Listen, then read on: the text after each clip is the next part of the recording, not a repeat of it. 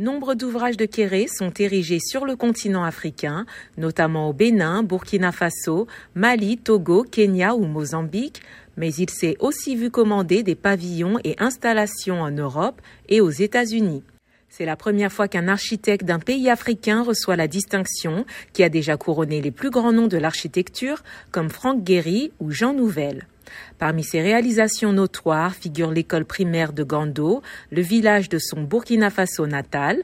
Pour les organisateurs du prix Pritzker, cette école est à l'image de la dévotion Kéré à répondre à un besoin essentiel et corriger les inégalités sociales dans des projets au fort potentiel d'usage public. L'école est conçue pour résister à la chaleur avec des ressources limitées et son succès a conduit à la construction de logements pour les enseignants, à l'extension de l'école et à une nouvelle bibliothèque.